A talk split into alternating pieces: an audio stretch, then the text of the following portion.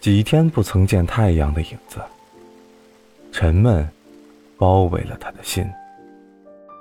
今早从梦中醒来，睁开眼，一线耀眼的阳光已映射在他红色的臂上。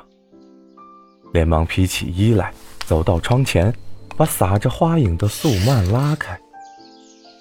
前几天种的素心兰已经开了几朵，淡绿色的瓣儿，衬了一颗朱红色的花心，风致真特别。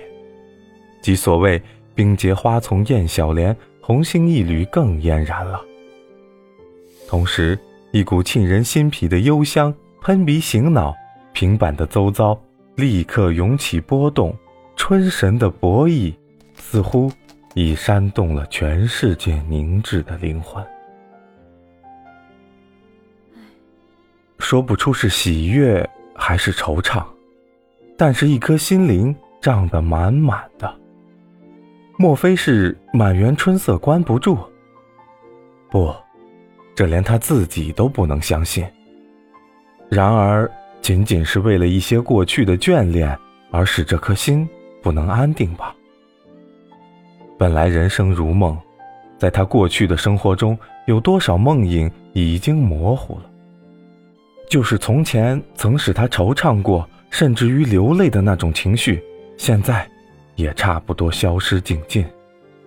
就是不曾消失的，而在他心头的意义上，也已经变了色调。那就是说。从前以为严重了不得的事，现在看来，也许仅仅是一些幼稚的可笑罢了。兰花的清香又是一阵浓厚的包袭过来，几只蜜蜂嗡嗡的在花旁兜着圈子。他深切地意识到，窗外已充满了春光，同时，二十年前的一个梦影，从那深埋的心底复活了。一个仅仅十零岁的孩子，为了脾气的古怪，不被家人们的了解，于是把他送到一所求劳似的教会学校去寄宿。那学校的校长是美国人，一个五十岁的老处女，对于孩子们管得异常严厉，整月整年不许孩子走出那所建筑庄严的楼房外去。四周的环境又是异样的节奏。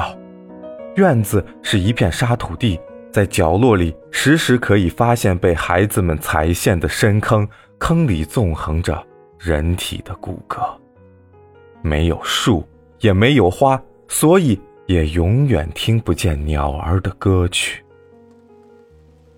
春风有时也许可怜孩子们的寂寞吧，在那洒过春雨的土地上，吹出一些青草来，有一种。名叫辣辣棍棍的，那草根有些甜辣的味儿，孩子们常常伏在地上寻找这种草根，放在口里细细的咀嚼。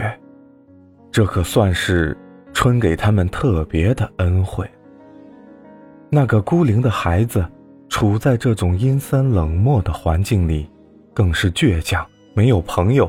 在他那小小的心灵中，虽然还不曾认识什么是世界。也不会给这世界一个估价。不过，他总觉得自己所处的这个世界是有些乏味，他追求另一个世界。在一个春风吹得最起劲的时候，他的心也燃烧着更热烈的希冀。但是，这所囚牢似的学校，那一双黑漆的大门仍然严严地关着。就连从门缝看看外面的世界，也只是一个梦想。